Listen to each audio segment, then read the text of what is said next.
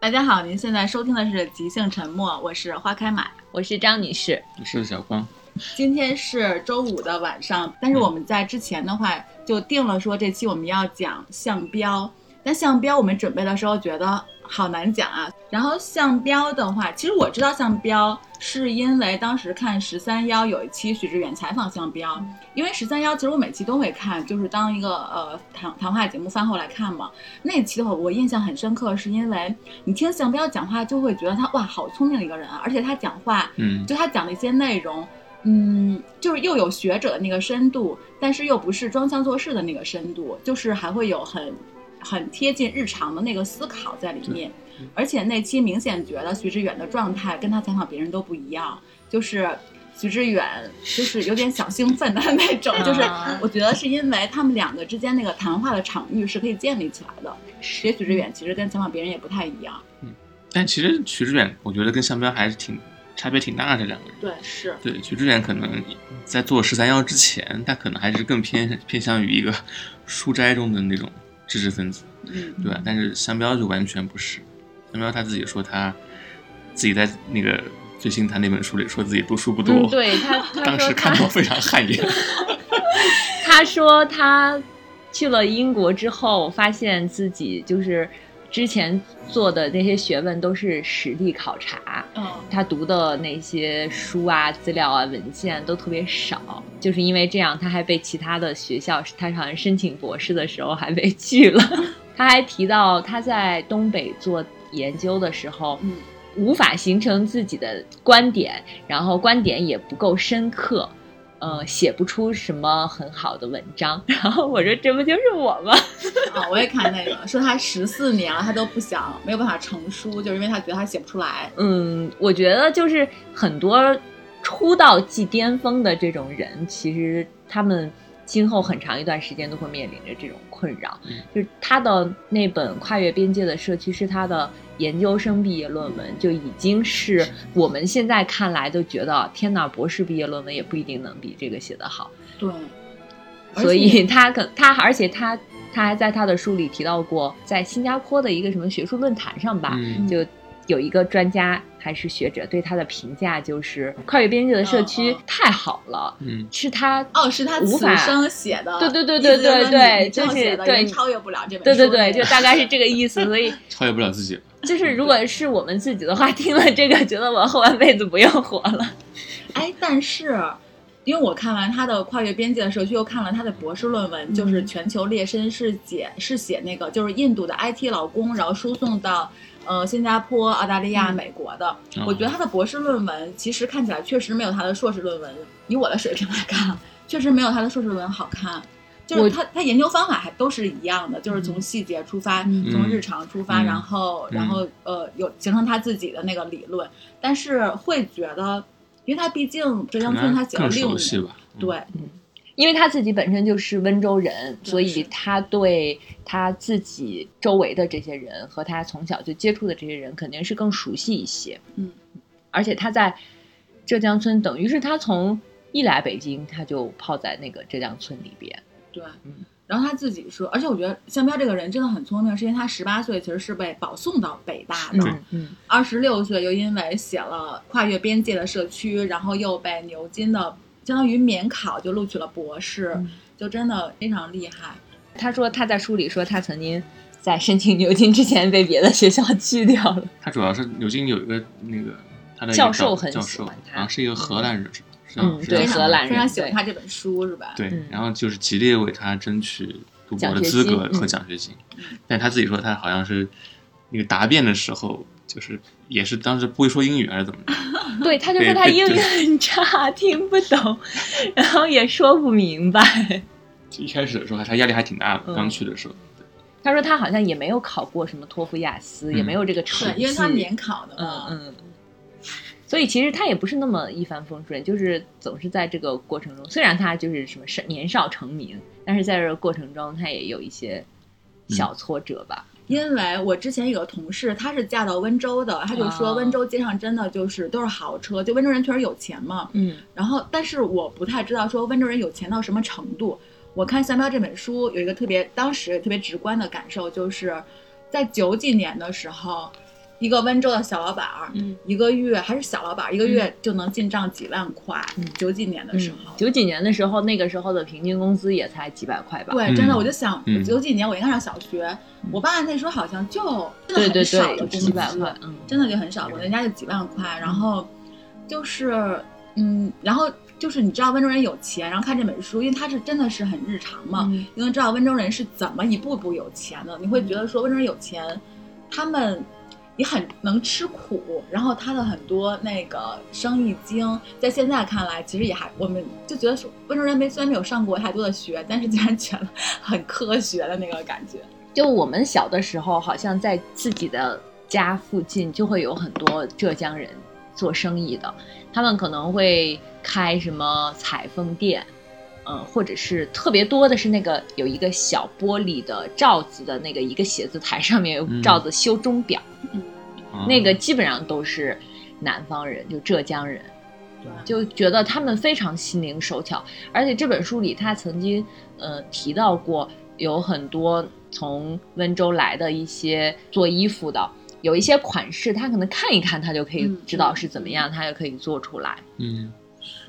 我觉得温州人做生意，就他们特别会做生意。就当时呃文革的时候不有串联吗？嗯其他地方的那个可能是到处去，就是呃串联可能都跟政治挂钩，嗯但温州人是借着串联这个机会免费做火到锅。处嗯做生意，对他们真是对到处做生意，嗯而且他们做生意还会就是带着自己同村的，嗯基本上有的时候都是一个村一个村就出来了这种。而且其实当时浙江村应该是规模挺大的，因为我身边其实就有浙江村的二代，我认识的，就这个概率就其实挺大的。我当时问过他，嗯，他虽然没有看过这本书，但是他就说。呃，我跟他说了一下，就有这样一个人和写过这这样一本书。他说，我们温州还有不爱赚钱的、搞学术研究的这么文艺的人吗？ 就还挺挺难想象的。但是他就是出生在可能大概九五年左右的样子，嗯，那很他的小父母其实，那你想他八几年开始对，就是对有温州人来到北京，那你那个那个时候的年轻人，可不就是在差不多九几年结婚生子，嗯，他们八十年代可能就是在北京打拼，然后形成了自己的规模。他的父母当时就是这样的，而且他就是说他是小学二年级回温州去念书了，嗯嗯但是其实他们家现在都在北京，他们就只是春节的时候可能要回乐清去嗯过春节。他说他的表哥表姐都已经有了北京户口。嗯，那这样看来，其实确实是跟书里写的是一样的，就是呃兄弟姐妹，嗯因为这本书的一开始就是有两个姐妹对对和她们各自的老公，一开始是没有分家，先一起做生意，然后可能到了一发展到一定的规模之后，他们就分开了嗯，就各自来做各自的，嗯，但是肯定之间他们就是宗族啊，或者是同乡啊，这个之间多多少少还是有一些千丝万缕的联系的。是而且我比较印象深刻的是，这个书里有写，他们温州人其实是抱团的，嗯嗯，都会呃有一个类似于那种大人物对大人物物讲讲话比较权威，大家都会听他的，有什么事情就是有什么矛盾调节都会找他，而不是说通过法律啊或者什么其他。嗯，但是因为在异乡，就是在北京，你需要跟当地的一些政政府府啊打部交门道打交道，对呃，肯定是需要就是你去认识北京的人，认识当地的人。但是他说有一个现象就是，并没有我因为可能有了北京的关系，跟北京的人成为很好的、很亲密的朋友，呃，而疏远了温州的人。他们跟这个城市始终感觉还是有疏离感，嗯就是他的们最亲密的还是他们自己的人。嗯对我觉得这个其实就跟什么各地的唐人街、中国城是一样的。是嗯，然后我印象比较深，我会觉得就是，就温州人他们日常做生意，然后他们的，他其实我是觉得温州它很多的规则其实是呃引领，应该说是导致了后来政策上的一些改变。，对，当时我记得有人跟我说过，呃，所有的变革一定是自上而下的，不可能是自下而上。呃，这是有曾经有人跟我说过这样的话，但是我看了这本书之后，项彪在这个书里他就曾经写过，就一定是。变革自一定是自下下而而上上的，就是对温州人他已经开始有这个苗头，他开始迁徙，嗯嗯，而不是框在他们这一个地方，对嗯，就迫使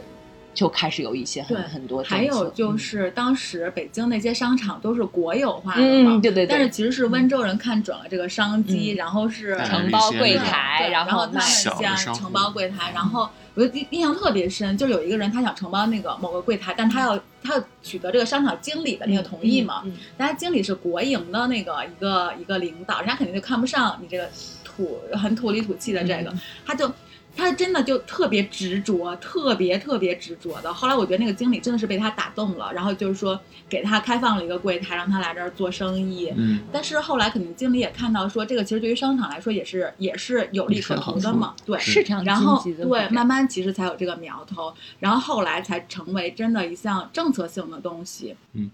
但这个其实只是就是浙江村就是这个环节里面的一环，但是其实后面所有的事儿基本上都是就是都是呃，真的都是自下而上的，就他们的很多行为真的是导致了政策上的一些变化，包括后来就是要清理浙江村。哦因为对清理，那浙江个村其它实建了一个大型的一个对商，我场觉得那个综合性商场，对我觉得那个地方也很有意思，就是就可以看出我们的政策真的是，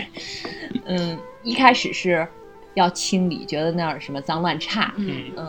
我觉得可能是一个自好像是自己的小社会，对，好对像是嗯据说那个书里说，传言是某一位领导。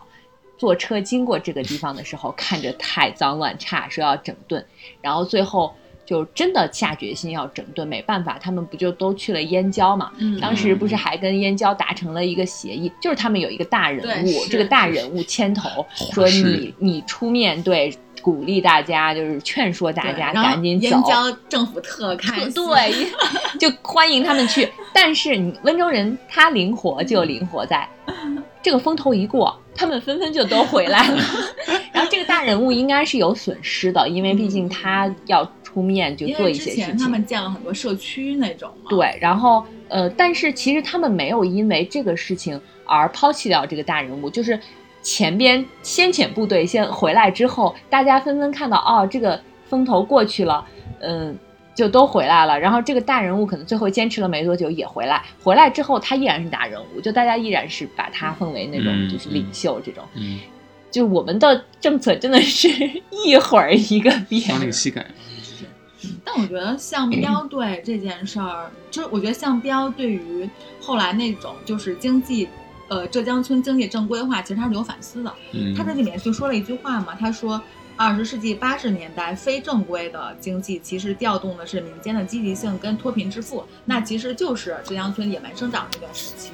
但他说二十等到二十世纪九十年代以后，正规化则在很大程度上其实会拉大了贫富之间的差距，然后造成了一种国富民贫的一个一个一个现象。所以他其实，嗯，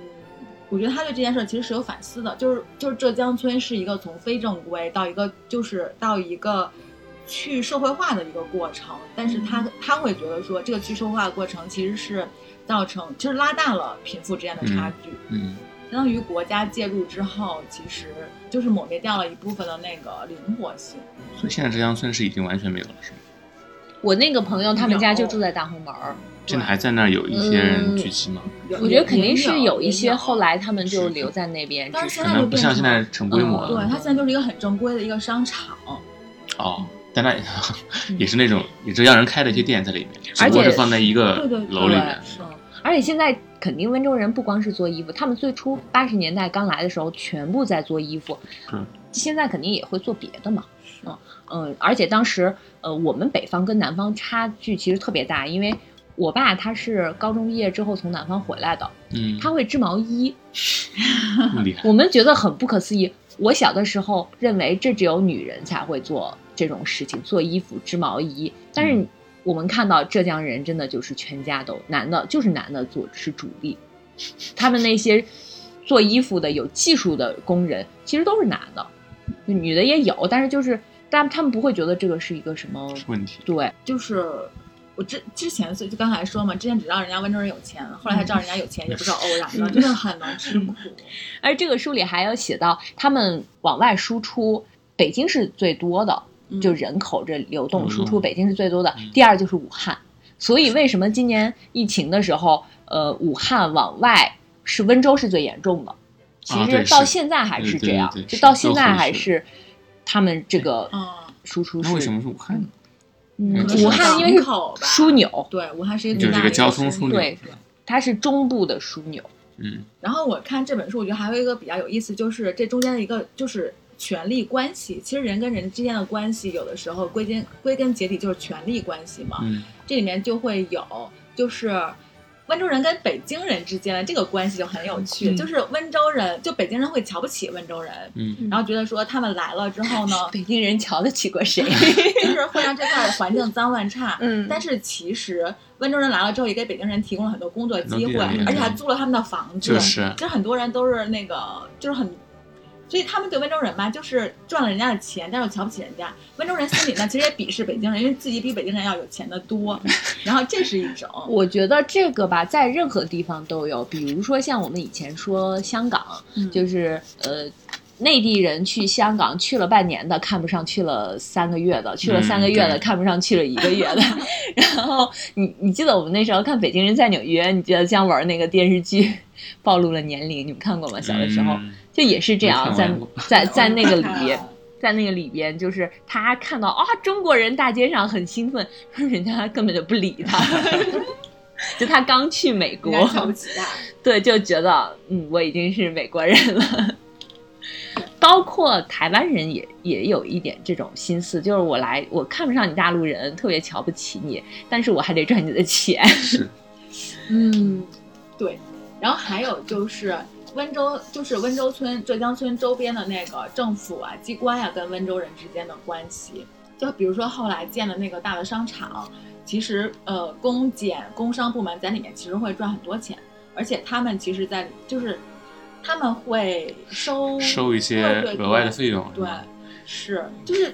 两相就是很奇妙嗯对的那种，还包括大人这物种还是挺正常的对嗯各个大人物之间的那个关系。嗯但是项彪在这个书里，他不掺杂任何个人的感情。那我们比如说，就是像嗯，把大红门的浙江村迁到燕郊这个事情，嗯他其实描写的。就感觉还有点惊心动魄呢，就是各种有什么时间上面下了一个什么文件，说再不走就坚决不行，这是一个死线。然后他们说又去通过什么关系找了某某某某个嗯那个又往领后导，延然了一后段时间就开始在这儿斡旋，然后、嗯而我们其实是可以看到这里边有一些，嗯，比如说是政策上的或者是一些什么的不好的地方，但是他其实完全没有任何的带他自己，他完全是一个中立的态度嗯，对是嗯而且就是就像你刚刚说的这个，他们这个商场里边的嗯政府的、那其实相当于就是那个时候的行政的贪腐之类的，是他也就是如实的记录下来嗯了，他也没有去批判。可能这个就是在一个发展过程中要经历的一个事情，而且他不是还跟三个吸毒的人 是朋友吗？是对，我觉嗯得他的社交能力好强啊，他就是我一直觉得项彪厉害就在于他认识这些三教九流，但是他一点儿都不社会。就他是一方面嗯能跟他们打交道，一方面又跟他们有一定而且距离，其那实嗯些人又很信任他，对嗯，就是而且你看他们搞不定什么事儿，还会对，还会问他对，就像要嗯最后那个什么要他们成立一个社团的呃那个北大对对对 IT 社的那个，就他们什么事儿还要去请教项对彪，就他他这种做学术的方法，就完全是融入到当地的，嗯，所以这是他的风格，就是你让他去看书，然后读那么多 书对也，所以说他自己说没有读过什么理论什么之类 的，对我觉得现在中国的知识分子就是有点太不接地气了，就是他们只是在书本里看到什么。我记得项彪在他的这本新书里也有也说提到过嘛，说就说他去一个地方，然后问当地的那个什么大学里的教授。说你的这个观点是怎么验证的？ 然后教授就是说，可能我看书，或者是我问了几个人， 嗯，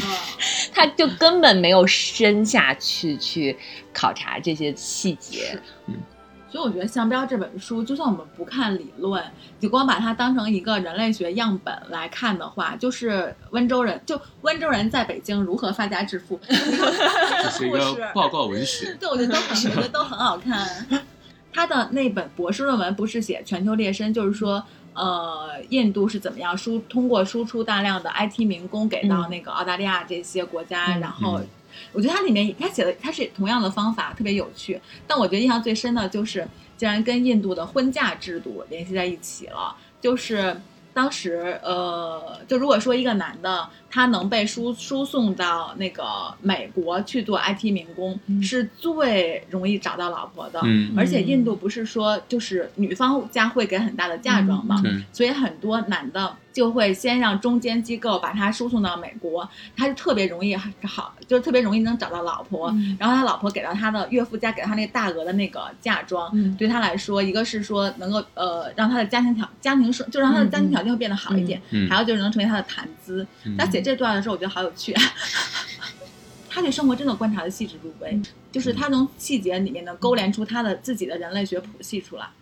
对，而且他在这个书里说，他回温州参加他的同学聚会，然后他的同学都在谈论什么，嗯，就开那种黄腔，嗯或者就是谈论什么孩子，嗯，找找另一半，就是我的儿子找女朋友，或者是女儿找男朋友。嗯有一些妈妈就会说，坚决不能找什么印度人、黑人。他就问为什么，结果这个妈妈就很认真的说，科学研究表明，这些人智商很低，人们白人智商高。就如果我们现在听到这种言论，就非常政治不正确。但是，嗯，吴奇就问向彪：“那你你在这里边，你会被冷落吗？然后或者是你参怎么参与他们？”他就说：“我就跟着笑。”他说所以这这是他的一种融入进去的方法。嗯他说对吧他们因为我真的他很有策对略，我，觉他得说因为我的这个身份嘛，他们也不会忽略我。啊嗯，然后他就其实也也当做在观察。对，嗯，就是他说我可能偶尔也会说两句，但是我主要还是倾听。他并没有就是马上来批判这个做事价值情，判断嗯，嗯，哎，我觉得像彪还真是，你就看他有的时候在他那本书里面，他就会写嘛，说他进进谁谁家，就跟人家一起吃饭啊，嗯然后人就把他好像当做自己家的一份子，我觉得这是他的本事，真的就他说他在高中的时候还是大学的时候就开始参加辩论，就是他其实是口才很好。很能说，嗯，我知道他也是看了许知远的那个十三幺，我在之前也不知道这个，好像他之前接受过一些国内媒体的采访，就是他说他就刚去牛津的时候，可能有一些迷茫或者焦虑，他可能接受了什么。正午啊，一些的采访之后，就国内对他有一些，就大众可能对他嗯有一些认识。后来他参加了那个十三幺，感觉彻底火 了，出圈儿了。但不管他就是这些做的这些事情，但是嗯他我们从能从他身上看到一种，就是他还是很纯纯粹，而且有一些理想主义。是，嗯，我我在想啊，是不是就是因为他其实是他其实是一直在生活着的一个人，他也关注的是他身边人的生活。所以他其实没有那些很虚的、假的，就那些东西。所以我、嗯给我们的感觉就是他一直在说人话，然后我们会觉得说他不油。 我 觉得跟他他说的对之前的教育一些背景也很有关系吧。他说他那个高中是在那个温州市乐清中学是吗？还是什么？嗯，一中嘛，还是温州中学，嗯我忘了那个学校叫啥了，反正应该是最好的学对校吧，。但但那个学校就给他们也没有什么考试成绩上的压力啊，就是当时到点就放学，也不像现在小孩学这么多乱七八糟的。嗯就他整个，包括在北大也是，整个都是一个非常宽松的一个环境。北大那个时候，嗯他真的经历了，他的老师是费孝通，是吗？他老师不是分小是通吧？但是他其实是有，他因为肯定他是好像始终在提到过这个，就是对那个时候好像肯应定该是受受他影响，是社会学，就是那些大家还都活嗯着的时候，他就是有受到这些教育。因为费孝通其实跟他可能他的研究方法可能跟费孝通有点像吧，就是也是那种相比深入较到对嗯当地去的那种。而且他的这个，我觉得跟他在牛津也有关系。就他说他去了呃牛津之后，突然发现他做的报告或者是写的论文能会把人家吓到，就是他太大了。就不够细嗯。他说他看了英国人写的论文，他也被吓到了，就是琐碎到 我家里我这。两口子都都在搞研究，什么谁做研究的时候，另外一个照顾家还是什么，就细到这些东西都会嗯写。但是他就说，呃，他们西方真的是会把人当做一个人，当做一个嗯个体。嗯你是一个女儿，是一个母亲，也是一个妻子。嗯，它不像中国，它就在这个里边说一定要叙述，就一定要扣一个很大的帽子，大概可能是对自己的生活不够自信，就是一定要描绘的非常宏大才行。因为我们一直都有一套集体话语。《向标》这本书现在在豆瓣上还是九点几分，九点六嗯还是九点几的一个评分，就跨越边界的社区嗯。它那个全球列申比这本书要稍微分数低一点。他这个书里就是在这本把自己作为方法的这个书里，他说我的阅读量很低，阅读能力也比较差。 然后他说他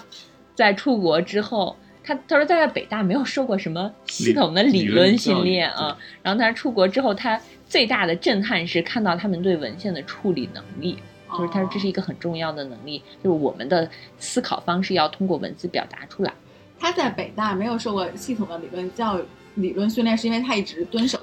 他一直在搞社团 啊，对然后去那个浙他江其实村啊，很活跃对，搞各种他社团。他啊其实是个社会活动家，你不觉得？而且对你看是是，他是这种状态。然后他的老师，他曾经说过，他的老师就说：“哎，你为什么好像跟别人有一种疏离，就是没有啊完全融入到这里边，但是你又很活跃，你又在搞各对种社对团。，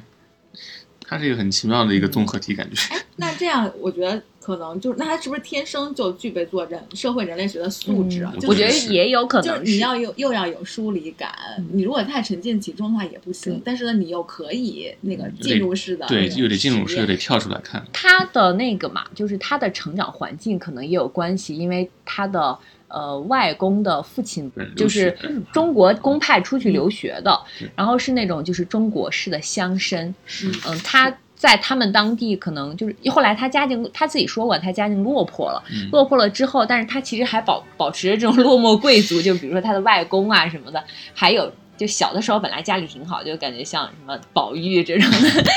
小的时候家里很很好，是小少爷，结果他的爸爸又抽大烟，又那个在上海娶了二房，结果后来他们家境就不行了，不行了之后，但是他毕竟是富过的嘛，嗯所以他还是有有那个心态的，所以他一直跟着他外公长大的，嗯。嗯他们周围其实是是那种什么都是工人子弟或者是对周围都是下贫下层民，阶级对嗯。但是他们虽然在这个环境里，但是他可能又有这种心境吧，就可能跟这个也有关系。然后我觉得有一点，他曾经提到过，他就说他现在跟年轻人谈话，让你讲你所在的一个组织，嗯，或者你所在一个体系，这个体系是怎么运作的，是一个构成是什么，很多人是说不出来的。对他说，其实呃，你像很多那种乡镇一级的那些，就那些基层的领导，他们是有这个能力的，嗯或者是一个村子里的一个跟大家长一样的这些人，为什么他们会成为这个大家长？可能他们就是有这样的一个能力，他可以很清晰的描述出你对这个什么村子上或者镇上，嗯、到底是这个构成是怎么样的，嗯你日常怎么运作啊什么的，他能说的非常清楚，所以他就是能用很生活化的语言，就是把这些都描述出来，这其实是一种很难得的能力。对，我以前也不太能够，毕竟我们可能自己所处的环境就是 每个人都太能说，口才太好了。因为你在公司里上班的话，多多少少你可能都要发言，对吧？那你每周可能周会上你都还要跟大家说你这周干了什么呢？但其实真的是有很多人他是没有办法有这个能力的，我们可能身边没有，但是你整个这个环境里还是有很多这种人的。是所以我们的教育其实没有教给你怎么去，比如说我们就像刚才说的，怎么跟陌生人去沟通，或者你怎么正常的跟别人说话什么的，嗯或者你怎么去用最简单的语言去描述一件事情。是对，我们在怎么想着高考这个作文能多拿点分儿，用各种技巧。谁也没有说，我这高考作文的训练，我将来就用到了。反正向标最让我喜欢的一点就是，他自己他自己也在他这本书的后记里面说嘛，就是他做研究的方法是说，他说他是从最顽强的事实出发，嗯，那其实就是描述细节。其实描述细节是一件不太容易的事儿，因为我们从小受过的呃写作文的训练，或者是怎么着，其实我们确实都是宏观描述型嗯的，但是我们其实会忽就先天性的，或者是你不在意对一些细节上的描写。包括我有时候自己写东西，我就会发现。我没有办法对把细节写出来，对你会发现其实它没有你想象的那么那么容易。所以我就觉得项彪虽然他自己很自谦，说他不爱不呃呃没有看那么多书啊，没有那么多理论，还有就是他在十三幺里面也说，他说他说我觉得我写东西不行，但是你会发现，你看这个书，你看完你他的书，你会发现他写东西非常行，他描述细节的能力非常好，嗯，所以就是，所以我才觉得他是一个，就我看过的稍微理论一点的书里面，我觉得他是最好的一个，就是因为他的细节又不是很繁复、很冗长的那种，嗯，又都是他他其实没有闲笔，但是他细节又又都描述的，嗯，又丰满又有趣，然后又嗯清晰，对，又能导出他自己的那个他结论出来，我就会觉得很好，就是这种细节描述的能力非常不错。很好奇他是怎么组组织这些材料的，就是对，真的浩如烟海，六年的那个对什么嗯，所以我们就是把这两本书看了之后，也没有给人家提炼出我们今天要谈的话题。真 的，我们觉得我们讲人家有点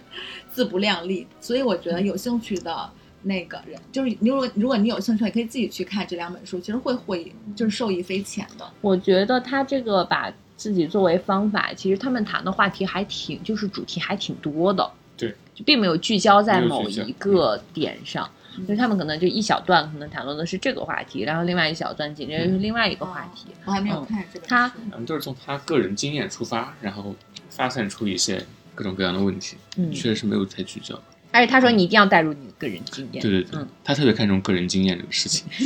对，我觉得就是啊，就是是你不能光靠别人对告诉对你什对么，还是你自己的感受是什么就是什么。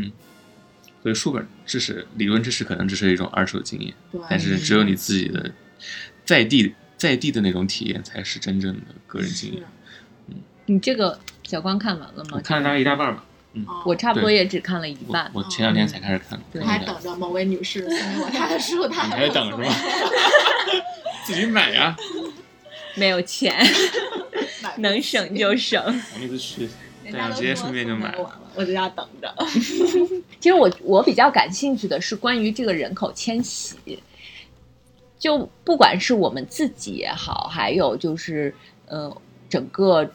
这个全球也好，其实它是有很多这种人口嗯迁徙的，嗯，嗯，而且有一些就是像中国可能有几股比较大的，就是集中在某一个地方，比如说闯关东，嗯嗯比如说下南洋，嗯就这种大规模的人口迁徙，嗯，我对这个其实还挺感兴趣的。我是看了《跨越边界的社区》，它其实写的是浙江村，就是温州人到北京，嗯但这其实也是一种迁徙。对，而且对这对本书里还写新疆村，他就是提了一下，它有很没多，不光是新疆、新疆村、河南村、浙江对 村对对都有，只不过就是因为浙江规模最人大的是浙江人会做生意，就这个其实跟上海当年也很相似，就是上海人特别瞧不起苏北人，就是因为苏北苏北人他们去做的都是苦力，嗯但是他们很看得上就或者很尊重宁波人，嗯宁波人都是去做生意的，嗯嗯就是他们是赚钱的， 然后就是这种人口的迁徙，包括他们嗯是怎么样，包括有很多那个时候像加拿大修那个横贯加拿大的那个大铁铁路路的时候，嗯也是从那时候还是清朝，就是运华工过去，嗯但是最后其实全部都是华工把这个铁路，因为华人真的是心灵手巧，而且速度极高。你找黑人，找找白人，他就给你磨洋工。嗯但是比如说一天推进多少英英里，还是多少那个嗯嗯距离，你修这个铁路，他们华人真的是速度最快的，而且拿的钱又是最少的。但是在这个铁路修成的那个的照片上，你只能看到白人。这又是另外一个对，这是另外一个。然后话题了。对华人，就是那个时候可能在在加拿大、在美国生根，好多人就是那个时候一代一代繁衍。所以我觉得人口迁徙它其实是社会结构的一个变化，嗯包括就是像喵博士论文写那个印度输出那个，对啊，印度这个也是一个，对嗯全球化包括过程像中是就对是这是全球化的嗯过对程，就是我们山东人哪家没个东北亲戚， 啊其实就是这个。东北人对那个。但嗯，像当时印度输出输出 IT 民工，嗯是因为呃，像 Google 就那些美国的公司，他们技术更新呃特别快，但是他们自己的啊那劳动人力力不又足对又跟不嗯上，所以就是后来找来找去，就觉得对印度人的水平。技术对水平是最好的，所以他其哎实是，为一什么定不是中国人？不是不是是印度人，就现在印度人，现在印度软件 IT 对人 IT 也是应该比中国强一点。嗯对，所以我是觉得它其实就是我们看到的是人口的迁徙，然后社嗯会结构的就一个变化，它背后其实可能会有经济的原各种方面的原因。但其实就最近一段时间，包括像呃这种民族主义或者是种族的一些不公平，其实问题也很大，其实也是爆发在这个人口迁徙或者是全球化的这个过程。是嗯，就是它伴随的这个进程是一定有各种各样的问题经。经济和政治都有吧，嗯，可以说是因为嗯，就就是有一本书叫《香港重庆大厦嗯你知道哦，吗重庆大厦，》，我对知道那，个地那方。其实也是一个微观全球化的一个聚集我的一曾个地经方。数次站在那个底啊，下，你没你没有进去 过是我吗？不哦敢。其实白天应该还好吧，我早上进去过转转过一圈，哦，里面可能也就是就是南亚人啊，这种印度人、嗯非洲人会什么人都有嗯会多一些，对，其实也还好，里面有很多小饭馆，但是这简直就是一个地标性的，就是对，就是嗯吸引大家去鱼龙探混险杂的一个地方， 那以前九龙城也是，是对吧？九龙城现在是九龙公园，但是以前真的就是一个我我看到这个浙江村的时候，我真的想到九龙城，有点是吧像嗯其嗯实。啊嗯，真的是想到了九你龙城。看，它当时浙江村里面也有吸毒的、嗯贩毒犯罪的的、卖淫抢的劫对嗯然后杀人放火，嗯真的什么都有哎。对，而且浙江人就是手巧，他们可能身形比较小，你跟北方人没法比，他们就是靠技术。你说美容美发的就特别多，当时在那个浙江村里边，可能有北京最豪华的或者是最什么的美发托厅。尼老师都是浙江的，是，所以我觉得这种人类学样本其实挺有意思的。我我觉得很早很早之前看过一本《天真的人类学家》嗯，那本书，哎你哎你会不会觉得那个作者的研究方法跟跟上上面有 面点其实有像点是像吧？？他也是亲自过去，你在那对，嗯儿就生活在那儿，然后记录了很多特别有趣的生活细节。人类学还挺有意思的啊，对，所以我觉得但是觉得社恐根本当不了人类学家，，对，我可以， 我可以社会学家、人类学家都当不了。今年打算好好看看社会人类那学的梁红梁红的那个出梁庄记啊算不中算？国的梁庄嗯也有点算这个意思，应该算吧嗯是，但他那就属于，但是他那属于有点像纪实学的那种。嗯，但是像像标这个，其实它还是有很多，他还是比较学更学术一对，些它吧，是更学术一点、嗯对，一些了。那我们今天就先这样吧。其实我们三个聊项标确实有点，嗯，自不量力，嗯但是就还是觉我得们嗯就大家是从他的这两本书里发散一些我们自己的印象比较深刻的对点。大家嗯如果有兴趣的话，其实可以自己去看一下他的书，嗯跨越边界的社区》，他的硕士论文、博士论文《全球列申》，还有包括新出的这把本自己书作为方法。对商标的东西，我觉得还是非常有意思的。这两这几本书可能读完也要挺长一段时对，间。尤其是跨越边界社 区，四十万字，但至少他它有非比常好它比大部分那个人类学、社会学著作更好很进好入，读对对很对很容易进入。对它因容易为它很多故事，就是生活白描。嗯，好，那我们先这样。拜拜拜拜。